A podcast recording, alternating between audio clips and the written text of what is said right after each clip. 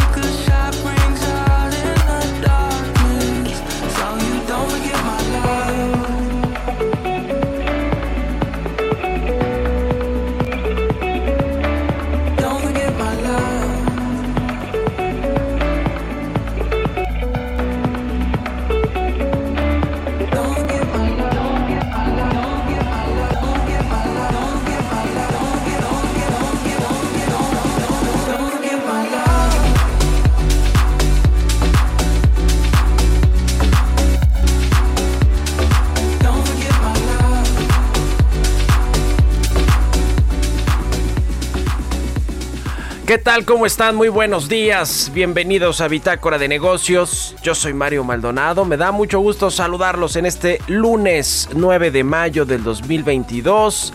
Estamos transmitiendo en vivo como todos los días aquí tempranito en la cabina de Heraldo Radio. Muchas gracias por acompañarnos, por madrugar eh, con nosotros, por despertar temprano en punto de las 6 para escuchar Bitácora de Negocios. Gracias a los que nos escuchan en la República Mexicana, en el Valle de México por la 98.5 de FM en Estados Unidos, en el sur de los Estados Unidos nos escuchamos también a través de diferentes estaciones de radio y a través de las redes de Now Media y a quienes siguen el podcast a cualquier hora del día.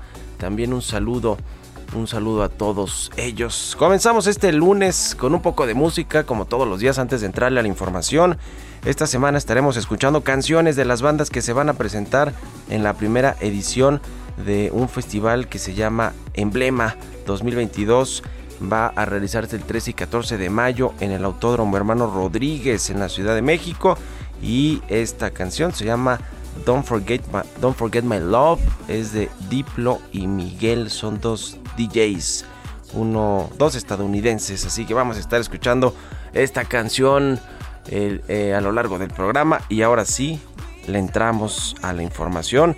Mucho que platicar en los temas económicos, financieros y de negocios, sobre todo en lo que tiene que ver con la aviación. Ayer se dio a conocer, bueno, el fin de semana se dio a conocer un video pues bastante eh, gráfico con respecto a lo que sucede en el Aeropuerto Internacional de la Ciudad de México. Un avión de la aerolínea Volaris estuvo así hay que decirlo, a punto de estrellarse con otro que estaba en una pista de aterrizaje donde un controlador le dijo a este avión o al piloto del avión de Volaris que podía aterrizar. Después se ve que antes de provocarse este trágico, trágico accidente que pudo haber sucedido, pues levanta el vuelo de nueva cuenta. Y no es la primera vez que se reportan este tipo de incidentes por parte de los controladores aéreos eh, que se filtran en las redes sociales este tipo de conversaciones o de imágenes aunque esta sí fue la más gráfica y la más preocupante por cómo se ve el avión de Volaris que va aterrizando y después levanta el vuelo en fin fue un tema de verdad que preocupado eh, eh, preocupante para todos los eh, usuarios y para todo mundo, no solo para los usuarios de las aerolíneas en México.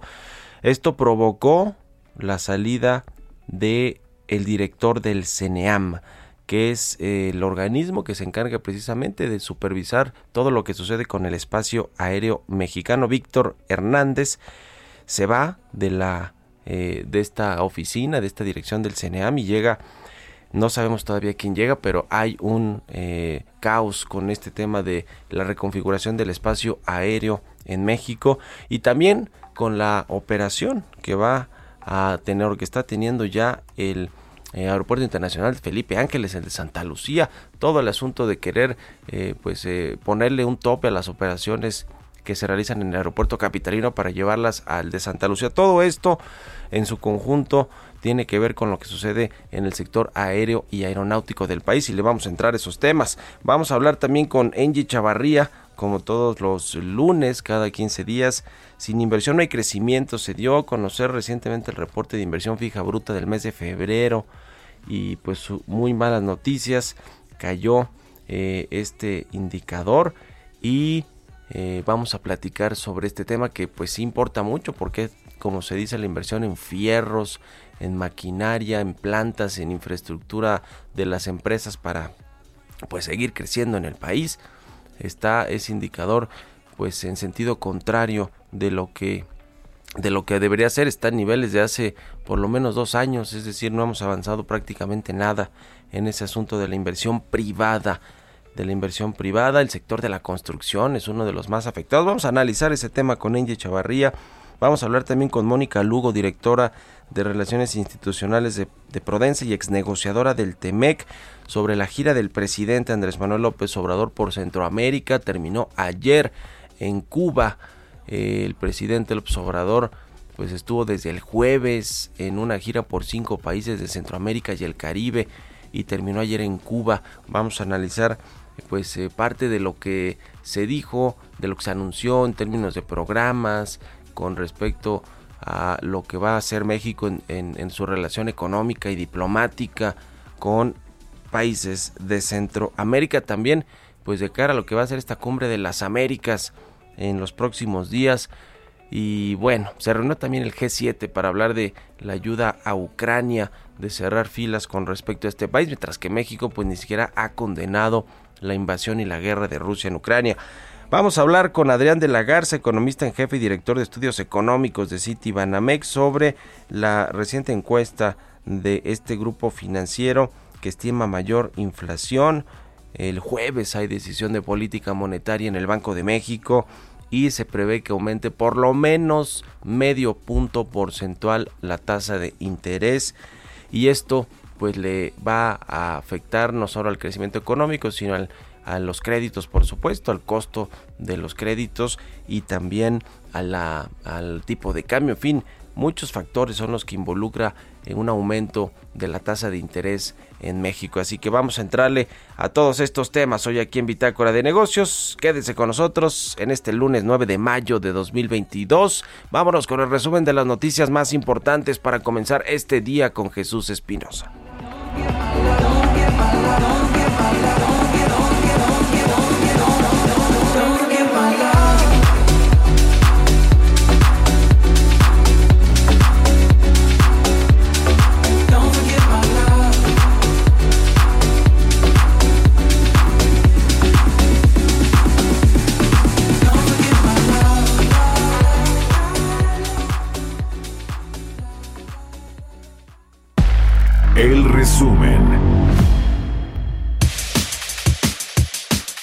Durante su gira por Centroamérica, el presidente Andrés Manuel López Obrador y su homólogo en Guatemala, Alejandro Yamatei, acordaron que 25 mil guatemaltecos coticen en el Instituto Mexicano del Seguro Social, el cual ya inició la afiliación de los primeros. Además, dijo que continuarán los apoyos fiscales y la gasolina barata en la frontera como Guatemala y que se convertirá en realidad el nuevo ferrocarril del Istmo de Tehuantepec hacia la frontera con ese país. Se convertirá en realidad el nuevo ferrocarril del Istmo de Tehuantepec hacia la frontera con Guatemala. El tren Maya, 1.500 kilómetros, que comprende a cinco estados del sureste, tres de los cuales tienen colindancia con Guatemala, Chiapas, Tabasco, Campeche, más Yucatán y Quintana Roo.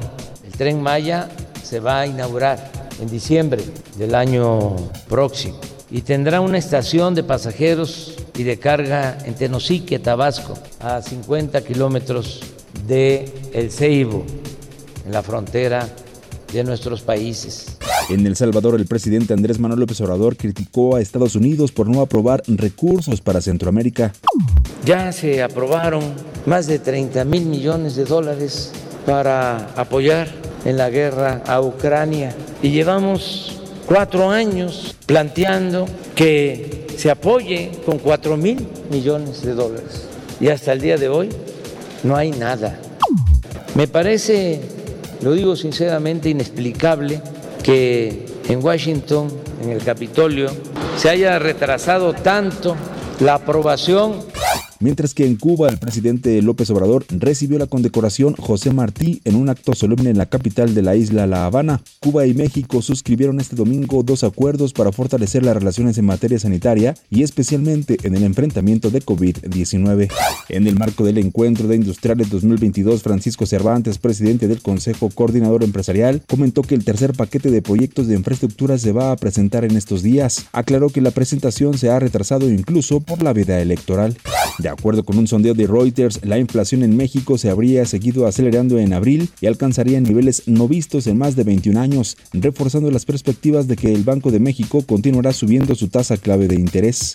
José Navar Cruz, secretario ejecutivo del Consejo Nacional de Evaluación de la Política de Desarrollo Social, recomendó que el paquete contra la inflación y la carestía debe complementarse con programas estatales y municipales en apoyo a pequeños productores, así como propiciar la continuidad en la recuperación del empleo formal. Estados Unidos creó 428 mil nuevos empleos en abril y mantuvo la tasa de desempleo en un mínimo de 3.6%, con un mercado laboral muy robusto gracias al gran apetito que llevan mostrando los consumidores desde que quedaron atrás los peores meses de la pandemia de COVID-19. Bitácora de negocios en El Heraldo Radio. El editorial.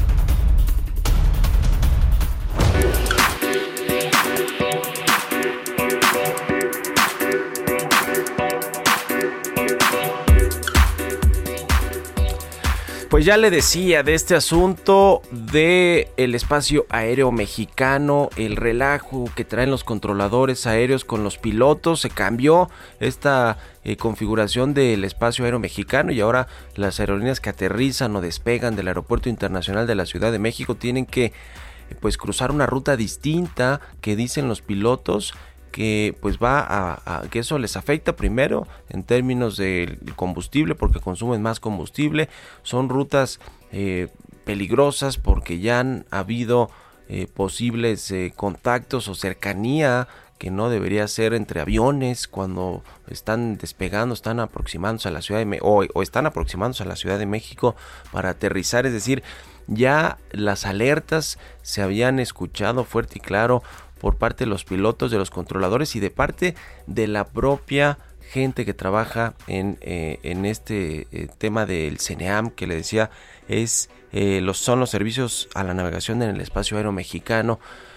Y lo que sucedió este fin de semana fue que pues, la Asociación Internacional de Transporte Aéreo, el máximo organismo de transporte aéreo del mundo, reportó por lo menos 17 incidentes de operaciones relacionadas con el sistema de advertencia a la proximidad con el terreno que se conoce como GPWS y eh, pues eh, tiene que ver con México, tiene que ver con la Secretaría de Comunicaciones y Transportes, que ahora se llama Secretaría de Infraestructura, Comunicaciones y Transportes, que la encabeza Jorge Arganis, que por cierto no hemos visto por ningún lado el secretario eh, Arganis, ni hablando de esto ni de otra cosa, pero esto de verdad que es muy delicado y muy grave para México y para la aviación nacional, que por cierto nos- no- ni siquiera tenemos la categoría 1, nos la quitó Estados Unidos hace poco más de un año y es momento de que no la recuperamos. ¿Por qué? Precisamente por esto, porque la FAA de los Estados Unidos, el regulador del sector aéreo, envió a los supervisores como lo hace regularmente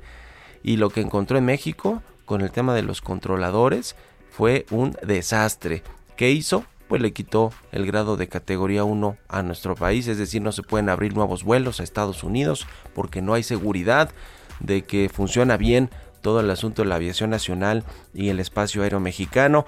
Con esto, pues olvídese, mucho menos la vamos a recuperar esta categoría 1 que decía el presidente López Obrador y también el secretario Arganis y ahora el subsecretario Rogelio Jiménez Pons, subsecretario de Transporte, que no, que pues era cosa de meses, que no nos preocupáramos, que, en realidad no había eh, pues esta mala operación, coordinación y pues los controladores del espacio mexicano funcionaban bien. Ya nos dimos cuenta que no, y tan nos dimos cuenta que no, que se trascendió ya la renuncia de Víctor Hernández Sandoval o la destitución como director del CNEAM. No se sabe todavía quién lo va a sustituir, pero pues lo que terminó por detonar la salida de este funcionario que le decía ya traía pues varios escándalos por la crisis que sucede con la aviación y la aeronavegabilidad en México. Pero la gota que derramó el vaso fue este incidente que le platicaba al inicio del programa de el sábado por la noche en el aeropuerto de la Ciudad de México, que involucró a dos aviones de la aerolínea Volaris, mientras uno estaba por despegar y otro por aterrizar en esa misma pista, pues eh, el que venía aterrizando tuvo que levantar el vuelo de último momento. Así que vaya crisis, por si hiciera falta algo en términos de crisis en esta administración, pues la que hay ahora en la Secretaría de, Infraestructura, Comunicaciones y Transportes, particularmente en la Subsecretaría de Transporte y particularmente en el CNEAM con el asunto de los controladores que además dicen que tienen jornadas exhaustivas y que bueno, pues en esas condiciones no se puede trabajar. En algo tan delicado que es decirle a los capitanes de los aviones, a los pilotos, cómo tienen que pues medir eh, la distancia con otros aviones y, cuándo tienen que eh, despegar y aterrizar en un aeropuerto metropolitano. El más importante sigue siendo y seguirá siendo el de la Ciudad de México. Y además con el escándalo de que quieren topar las operaciones en este aeropuerto para obligar a las aerolíneas a volar a Santa Lucía donde no ven rentabilidad, donde no ven razón de volar. Así que hasta, hasta aquí parte del escándalo que sucede con la aviación aérea y con los servicios de aeronavegabilidad, el CNEAM en México. Veremos qué dice hoy el presidente López Obrador. ¿Ustedes qué opinan? Escríbanme en Twitter, arroba Mario Mal y en la cuenta arroba Heraldo de México. Mario Maldonado en Bitácora de Negocios. ¿Y tú sabes cuáles son las alternativas al cigarro? En general existen dos grandes grupos, los vapeadores y los calentadores de tabaco. ¿Y cuál es la diferencia entre ambos? Es muy sencillo. Los vapeadores son unos dispositivos que calientan un líquido que puede o no contener nicotina para después convertirlo en un aerosol. Esta alternativa no contiene tabaco. Por otro lado, existen los calentadores como ICOS, que a diferencia de los vaporizadores, utilizan tabaco real. Estos productos calientan el tabaco en vez de quemarlo, entregando el sabor del tabaco sin humo. Al calentar el tabaco en lugar de quemarlo, se elimina el humo, por lo que ICOS produce menos sustancias tóxicas comparado con los cigarros. La mejor opción siempre será dejar de fumar, pero para aquellos que decidan no hacerlo, existen otras alternativas como ICOS. Conoce más en icos.com. Economía y mercados. Pues acabó, se acaba de dar a conocer el dato de la inflación para el mes de abril. Se aceleró por tercer mes consecutivo, está en 7.68% la inflación anual en México. Son los datos del INEGI que reportó hoy hace cosa de 20 minutos este dato de inflación que está por debajo, eso sí, de lo que esperaban los analistas en esta ocasión, que lo veían muy cerca del 7.7%, algunos decían que, que eh, pues 7.69%, lo cierto es que quedó abajito, pero prácticamente nada, es decir, quedó casi en línea con lo que esperaban los mercados, los analistas, y bueno, pues eh, la inflación subyacente aumentó 0.78 mensual y le decía 7 0.22% anual. En este periodo, el índice de precios no subyacente retrocedió 0.14 a tasa mensual y aumentó 9.07 a tasa anual. Así que sigue altísima la inflación. A ver si este acuerdo que se anunció por parte del gobierno mexicano la semana pasada y los empresarios, por supuesto, surte efectos para las próximas quincenas. Ya le estaremos aquí reportando este dato. Expreso Financiero. Y le decía que de otro dato que tampoco ha sido favorable es la inversión, la inversión privada, la inversión fija bruta en México, que cayó 3% en febrero con respecto al primer mes del 2022. Vamos a platicar de eso con Engie Chavarría. Es hora de echarnos un expreso financiero. ¿Cómo estás, Engie? Buenos días. Engie, muy buenos días. ¿Nos escuchas? No nos escucha Engie Chavarría. Vamos a contactarla de nueva cuenta, vamos a retomar la comunicación, pero le decía que la inversión fija bruta en México cayó 3% en febrero con respecto a enero, al mes anterior, este periodo marcado por la última ola de COVID-19 que provocó esta variante o estas nuevas variantes como el Omicron. Ya recuperamos a Angie Chavarría. Angie, ¿me escuchas? Buen día. Hola, muy buenos días, Mario. Muy buenos días a todos. Pues arranquemos con este expreso financiero. Eh, fíjate que hoy queremos platicarles un poco, Mario, sobre el tema de la inversión fija en el país. Esta inversión que eh, es muy importante porque pues representa el bienestar de las familias. Básicamente, si no hay una inversión fija en las empresas, o, pues básicamente en el sector privado difícilmente se va a dar el crecimiento, pero déjame te doy el dato. La inversión fija bruta sufre su mayor caída en ocho meses. Este es el último reporte que tenemos del INEGI. La inversión en México cayó 3% en febrero respecto al primer mes del 2022. Es el último dato que nos da eh, eh, pues este organismo eh, y esto es con respecto al primer mes del 2022. Es un periodo marcado, si lo eh, vemos, Mario, eh, por un periodo, pues por la última ola que hemos eh, observado de COVID-19 y que provocó esta variante Omicron. Y el problema es que, como te comentaba, es que sin inversión pues no hay crecimiento eh, económico, no hay aumento de la productividad en los salarios reales tampoco hay inversión y no hay, por supuesto, bienestar. Eh, el MEGI, por ejemplo, publicó el pasado viernes que es indicador de inversión fija bruta de febrero, el cual muestra una disminu disminución mensual de los gastos afectados en construcción de 8.2%. En contraparte, por ejemplo, lo que ya vemos una mínima recuperación en los gastos realizados en maquinaria y en equipo, que aumentaron 6.7% eh, pues es un, es un crecimiento pues marginal todavía, Mario, y lo que sí eh, podemos observar que cuál es el resultado de todo de toda esta ola que vemos de esta baja inversión, que todavía no se recuperan los salarios, eh, vemos una precariedad todavía eh, bastante severa pues en la recuperación de los salarios, vemos que la gente está consiguiendo trabajos, pero muy por debajo del, sueldo que tenían anteriormente antes del 2020, uh -huh. y que eso no les permite cumplir con su línea de bienestar. Ya. Pues qué, qué difícil situación para todos, porque pues ahí como decían los trabajadores también van, van por delante con el, con el tema de la inversión privada. Gracias Angie, muy buenos días. Muy buenos días, un abrazo para todos. Angie Chavarría en Twitter, síganla y en Instagram. Vamos a la pausa, regresamos. Continuamos en un momento con la información más relevante del mundo financiero en Bitácora de Negocios con Mario Maldonado. Regresamos. Heraldo Radio, la HCL se comparte, se ve y ahora también se escucha.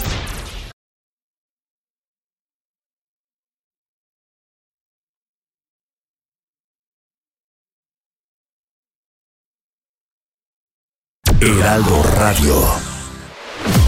Estamos de vuelta en Bitácora de Negocios con Mario Maldonado.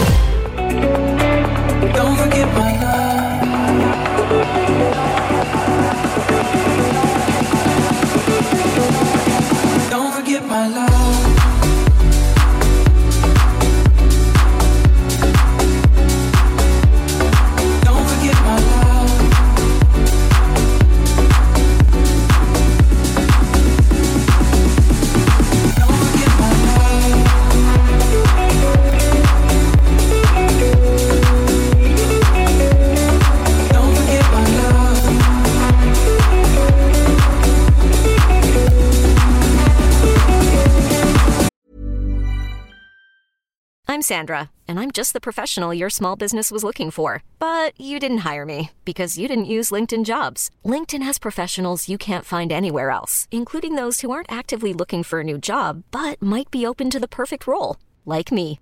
In a given month, over 70% of LinkedIn users don't visit other leading job sites. So if you're not looking on LinkedIn, you'll miss out on great candidates like Sandra. Start hiring professionals like a professional. Post your free job on linkedin.com/achieve slash i give my life.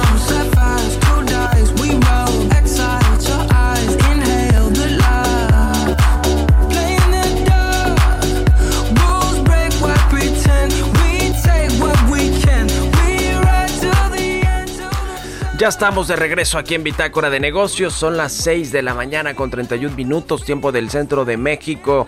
Y regresamos escuchando un poco de música antes de irnos con la segunda parte de la información. Aquí en el programa esta semana estamos escuchando canciones de las bandas que se van a presentar en esta primera edición del Festival Emblema 2022. Se va a llevar a cabo el 13 y 14 de mayo en el Autódromo Hermano Rodríguez de la Ciudad de México. Esta canción se llama Don't Forget My Love. Es de Diplo y Miguel. Son dos DJs estadounidenses y lanzaron esta canción apenas en febrero del 2022. Así que con esto nos vamos al segundo resumen de noticias con Jesús Espinosa.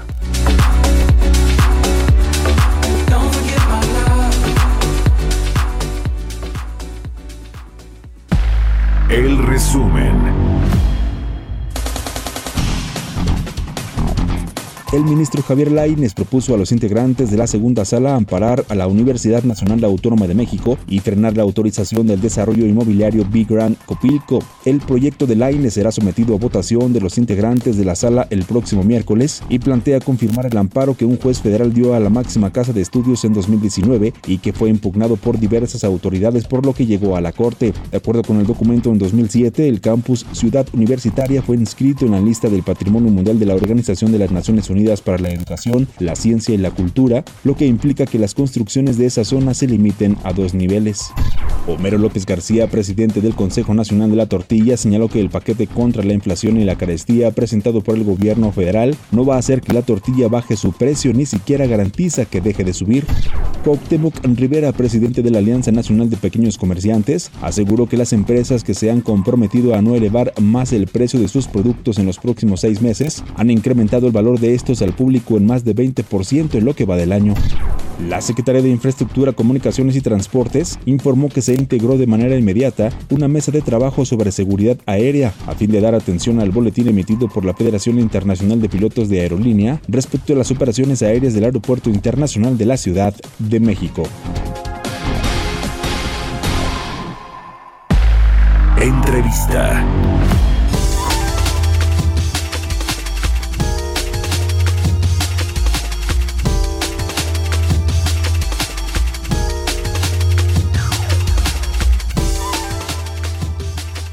Y bien, ya le platicaba sobre esta gira que hizo el presidente Andrés Manuel López Obrador a Centroamérica. Visitó cinco países. Fue una gira express porque comenzó el jueves y terminó ayer en la tarde noche en Cuba. El presidente López Obrador visitó países como Guatemala, Honduras, El Salvador, Belice y Cuba y pues anunció diferentes eh, diferentes cosas en cada uno de los países eh, en El Salvador anunció eh, la ampliación del programa Sembrando Vida. En Guatemala eh, dijo que va a afiliar a guatemaltecos al IMSS, al IMSS Bienestar. Eh, en Belice se van a elim- eliminar aranceles de alimentos. Y en Cuba, bueno, pues fue, eh, digamos, ahí el punto cumbre donde concluyó esta gira con el presidente cubano. El presidente López Obrador se siente como en casa cuando va a Cuba y así fue recibido en este país. Pero para analizar más de esta gira, de lo que fue esta gira, de lo que representa para la diplomacia mexicana, para la política exterior y para pues eh, un gobierno como el de México que quiere fortalecer esos lazos con Centroamérica y con otros países de América Latina. Vamos a platicar con Mónica Lugo, ella es exnegociadora del TEMEC, directora de Relaciones Institucionales de Prudencia, quien me da gusto saludar. ¿Cómo estás, Mónica? Buenos días. Hola Mario, muy buenos días, ¿cómo estás? Bien, muchas gracias. ¿Qué te pareció esta gira del presidente López Obrador por Centroamérica y el Caribe?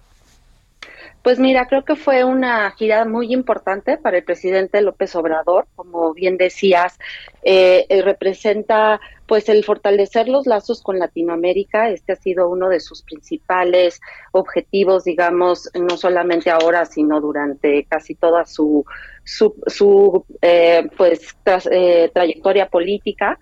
Y, y, justamente recordemos que, que, esto se da en el marco ¿no? de un, una llamada que tuvo el presidente López Obrador justamente antes de, su visita con el presidente Biden. Y, y, bueno, no, no es que se haya dado en el marco de eso, pero eh, de hecho yo creo que la llamada se dio en el marco de la visita, porque uno de los principales temas que, que ya lo decías tú, que el presidente López Obrador fue a tratar fue el de la migración pero no solamente la migración como tal, sino cuáles son las causas de la migración.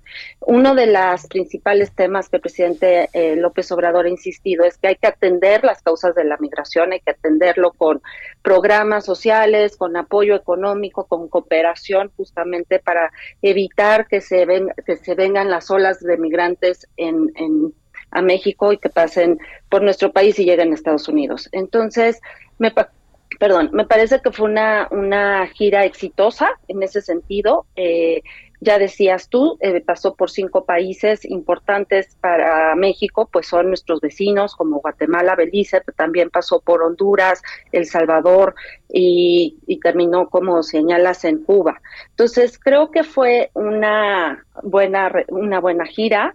Es la primera gira que hace, además, fuera de Estados Unidos, hay que señalarla, si bien esta es su cuarta gira internacional, lo, las tres primeras veces ha estado en Washington, bueno, en Estados Unidos, y en esta ocasión pues eh, ha sido hacia el sur, ¿no? Lo cual es también eh, importante resaltar, puesto que es su, para él sumamente importante este tema.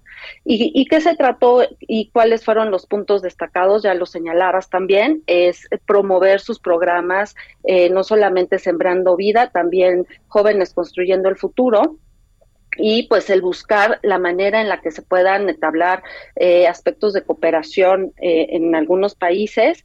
Eh, en el en el en Belice, como señalas, eh, no tenemos un tratado de libre comercio con ellos, pero entonces lo que hizo fue eliminar aranceles para ciertos productos y sobre todo buscar acuerdos sobre certificaciones sanitarias en productos agrícolas como ganado bovino y otros y, buscar cómo a través de estos mecanismos se pueda fortalecer este esta eh, cooperación internacional y fortalecer los lazos con Latinoamérica.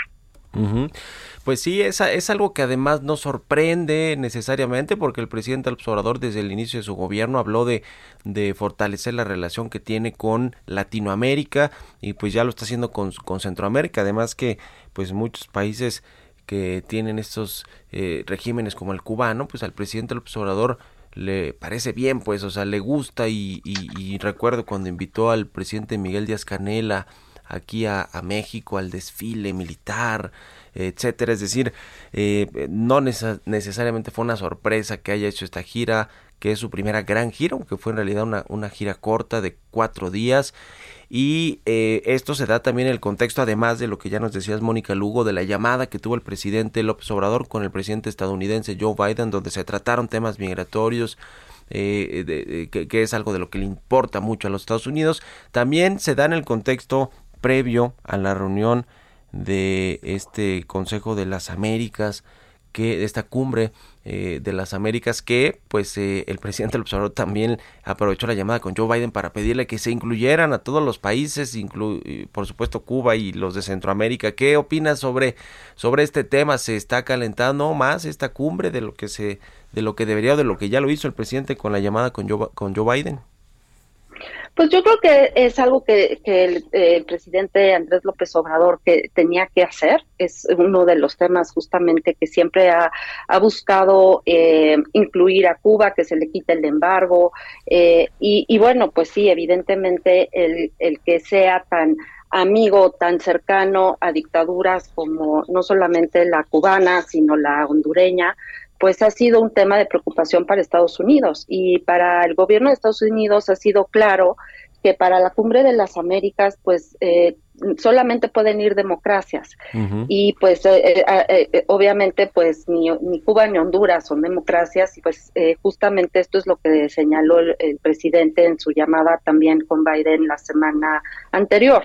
Entonces eh, yo creo que pues sí es, es un tema que si bien ahorita no es un tema álgido evidentemente, pero sí es una preocupación que tiene el presidente. Y que bueno, ya veremos en, en qué termina. Eh, como sabemos, no solamente eh, visitó al, al, presidente Miguel Díaz Canel, sino también se reunió en Cuba con el expresidente Raúl Castro y con quien pues ha tenido también lazos eh, pues muy cercanos, ¿no? Y, y, bueno, pues ya, ya, ya sabemos que el presidente López Obrador pues es un político que se, ha, eh, se autodenomina de izquierda y que pues eh, ha sido cercano a eh, este eh, pues a este país, ¿no? Evidentemente. Esta cumbre de las Américas se tiene prevista que se realice entre el 8 y el 10 de junio, es decir, pues ya no falta mucho, prácticamente un mes para que se lleve a cabo esta cumbre y pues eh, no están invitados por supuesto ni Cuba ni Nicaragua ni Venezuela y el presidente López Obrador sobre todo ha intercedido por por Cuba eh, que bueno, pues ahí terminó, ahí terminó su, su gira. Ahora, eh, ¿va a servir realmente, Mónica Lugo, esta visita del presidente a cinco países de Centroamérica y el Caribe? Es decir, ¿de qué va a servir más allá de estos programas que se anunciaron, del mayor intercambio comercial, del no aranceles con Belice, Sembrando Vida en El Salvador, el IMSS Bienestar en Guatemala? Eh, ¿de, ¿De qué va a servirle a México realmente? Que se fortalezcan estos lazos con estos países? Pues yo creo que es un intento del presidente de, precisamente señalar y, hacer notar que México no está solo en este problema, que la migración tiene un origen y ese origen viene de estos países también y desafortunadamente pues por situaciones eh, económicas que no como él mismo lo ha dicho no no los los migrantes no huyen de su país nada más porque sí sino porque hay una razón y, y él es lo, que está buscando es hacer ver al mundo y Estados Unidos que justamente hay una razón atrás de eso y, y la razón es la pobreza.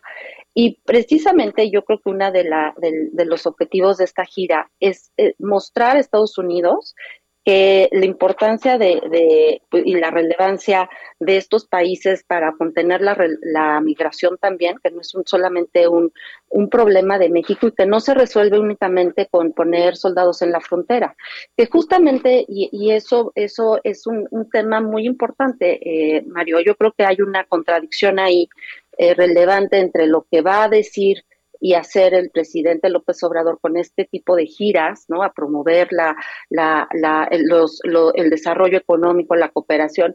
Pero por otro lado, pues sigue estando ahí la, la Guardia eh, Nacional en la frontera, siguen violando derechos humanos, siguen conteniendo a, a pues estos migrantes de manera muy, eh, pues poco, digamos, eh, pues eh, humana, ¿no? Y, y, y, eso es algo que, que, sí hay que ver, que bueno, si, si, si tanto el presidente López Obrador está preocupado por estos migrantes, ¿cómo no puede haber un mejor trato para ellos? ¿Cómo no puede haber un respeto a los derechos humanos para ellos? Y otros programas que quizás sean mucho más relevantes e importantes ahora estando en México, que, los otros. Claro que, que el o sea, al atender las causas de la migración es sumamente importante, pero es algo que sabemos que no se va a resolver en el corto plazo y que va a tardar eh, muchísimo tiempo. Y no sabemos incluso si con estos programas realmente se va a solucionar algo. Ya lo hemos visto aquí con Sembrando Vida o con Jóvenes Construyendo el Futuro. No hemos tenido los resultados que se han promovido y que justamente esto es algo que incluso el gobierno de Estados Unidos ha tenido tanta reticencia a ayudar a, a, México a dar este dinero que tanto está buscando el presidente López Obrador, porque justamente pues no hay un eh, desempeño y unos objetivos claros de lo que están logrando estos programas. Entonces, ¿cómo van a gastar este tantos millones de dólares? en algo que no sabemos si va a servir. Para, esta, para el presidente López Obrador, pues ha sido claro que estos programas tienen pues un, objetivo político también, pero no es lo mismo que lo tenga en México a cómo lo va a exportar a otros países. Pues interesante, interesante. Terminó esta visita en Cuba y allí le entregaron al presidente López Obrador esta condecoración José Martí, la más importante, la máxima distinción que el gobierno cubano le entrega a las personas que no son de Cuba. El presidente López Obrador habló de renovar la eh, la, la- la revolución cubana, en fin, muchos, muchos temas de fondo políticos que habló el presidente López Obrador con Miguel Díaz Canel y por supuesto habló de Fidel Castro y demás. En fin, pues muchas gracias Mónica Lugo por haber eh, eh, estado aquí en el programa. Gracias y buenos días. Buenos días, Mario. Que estés muy bien, hasta luego. 6 con 45, casi 46 minutos. Vámonos con las historias empresariales. Historias empresariales.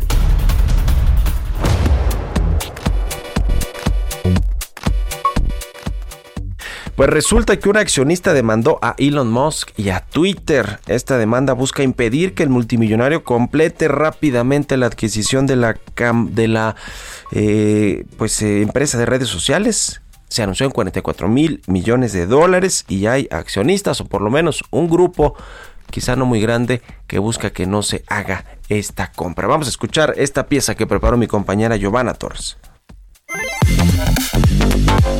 Luego de la gran expectativa provocada por el multimillonario Elon Musk y su oferta para hacerse de un 15% más de acciones de Twitter, el Fondo de Pensiones de la Policía de Orlando halló un freno a su polémica decisión. 2025 es la fecha propuesta en una demanda presentada ante el Tribunal de Cancillería de Delaware para que el también dueño de Tesla pueda concretar la compra de las acciones de la red social. Hay que recordar que siendo dueño ya del 9.6% de las acciones de Twitter, Musk hace menos de un mes 44 mil millones de dólares por un 15% más. De acuerdo con la demanda presentada el viernes por un fondo de pensiones de la policía de Orlando, la ley de Delaware impide el fast track en la compra pese a los acuerdos con otros grandes accionistas de Twitter, incluyendo su asesor financiero Morgan Stanley y el fundador de la red social Jack Dorsey. La demanda surte efectos sobre Musk y Twitter Incorporate, por lo cual la venta no podría cerrarse hasta el 2025, a menos que los titulares y propietarios de dos tercios de las acciones den su aprobación. Los números parecen ser lo único cierto en esta transacción, pues su cancelación implicaría un desembolso de mil millones de dólares. Para Bitácora de Negocios, Giovanna Torres. Entrevista.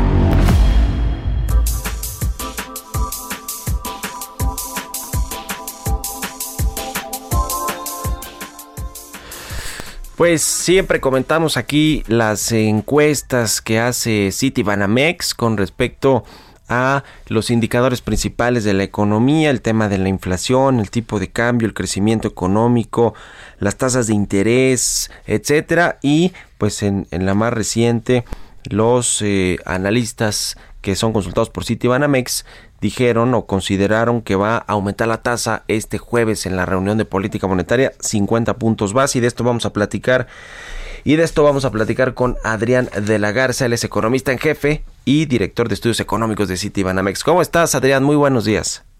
Hola Mario, muy buenos días a ti a tu público. ¿Qué nos platicas sobre esta eh, pues reciente encuesta de Citibanamex y en particular pues lo que lo que nos, ah, nos importa mucho a todos los mexicanos, que es el tema de la inflación y que además la semana pasada se anunció un plan para tratar de contenerla.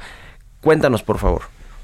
Sí, hay varias cosas que, que salen, eh, me parecen interesantes en la encuesta. En primer lugar, vimos eh, aumentos en la expectativa de inflación tanto para el corto plazo, el mediano plazo y el largo plazo. Creo que eso es muy eh, relevante porque refleja que siguen las presiones inflacionarias al alza aún después de, este anuncio del plan de, del presidente López Obrador contra la inflación y la carestía. Tenemos, por ejemplo, la inflación esperada ahora para el cierre de 2022, el consenso la ubica en 6.7%, un poquito más baja que lo que vimos, por ejemplo, hoy en la mañana de 7.7, pero todavía más alta que la que se esperaba para el cierre del año, el año pasado, eh, la quincena pasada, perdón, de 6.4%. Y destaca también en todo este entorno que sí hubo instituciones que revisaron a la baja su expectativa de inflación, por ejemplo, para el cierre de 2022, pero en cualquier caso la, la revisión fue muy marginal. De, en tres casos de las 35 encuestas que, eh, instituciones que contestaron nuestra encuesta, una revisión a la baja de punto un punto porcentual. Entonces, revisiones eh, chiquitas cuando las subo a la baja, pero en general son revisiones que van más bien hacia arriba para la inflación esperada en el corto, mediano y largo plazo. Eh, se anunció este plan, ¿qué te pareció el, el- el plan para contener la inflación y la carestía de la semana pasada? ¿Va a funcionar en el corto plazo? Es decir, hoy que tuvimos el dato de la inflación, que prácticamente salió casi en línea con lo anticipado por los analistas, sigue estando muy, muy alta. ¿Va a tener efecto en las próximas quincenas?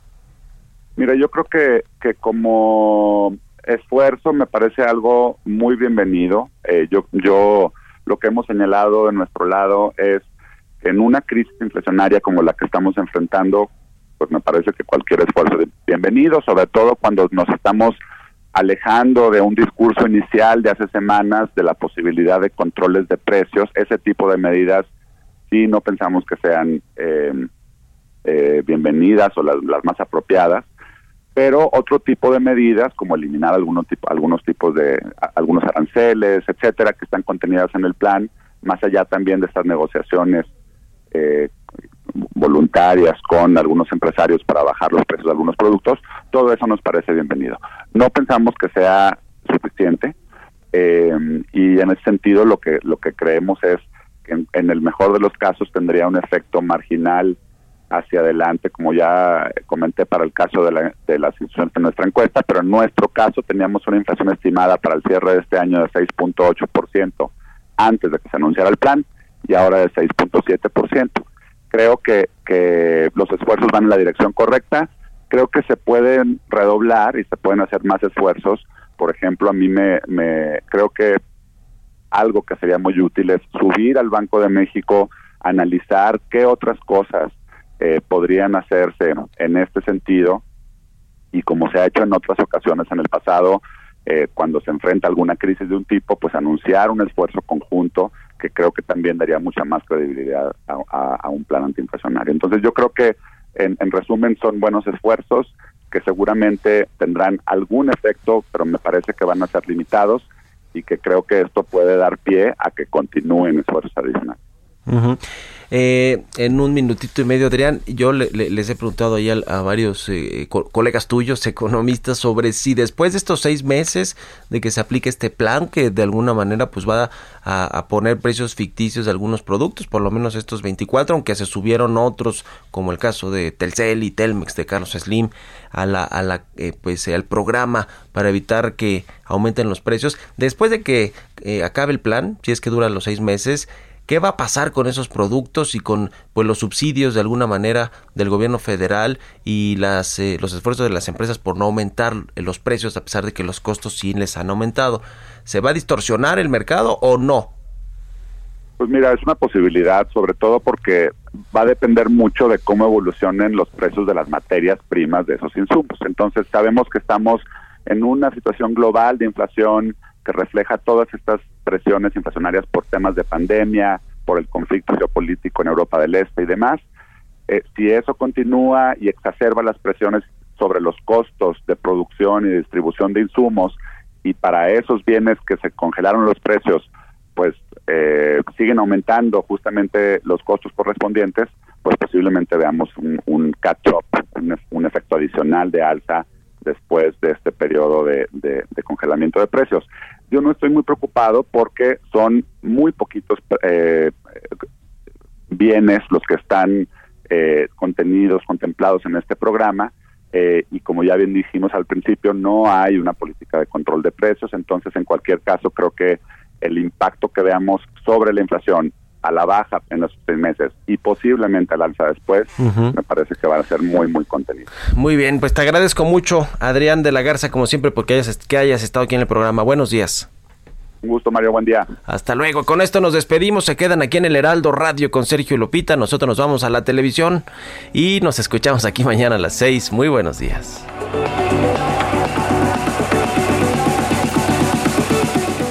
Esto fue Bitácora de Negocios con Mario Maldonado, donde la H suena y ahora también se escucha. Una estación de Heraldo Media Group.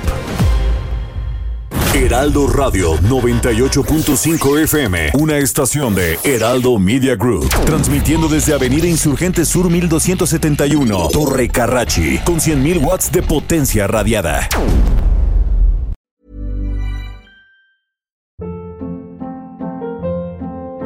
Hold up. What was that? Boring. No flavor. That was as bad as those leftovers you ate all week. Kiki Palmer here, and it's time to say hello to something fresh and guilt-free. Hello Fresh. Jazz up dinner with pecan-crusted chicken or garlic butter shrimp scampi. Now that's music to my mouth. Hello Fresh. Let's get this dinner party started. Discover all the delicious possibilities at hellofresh.com.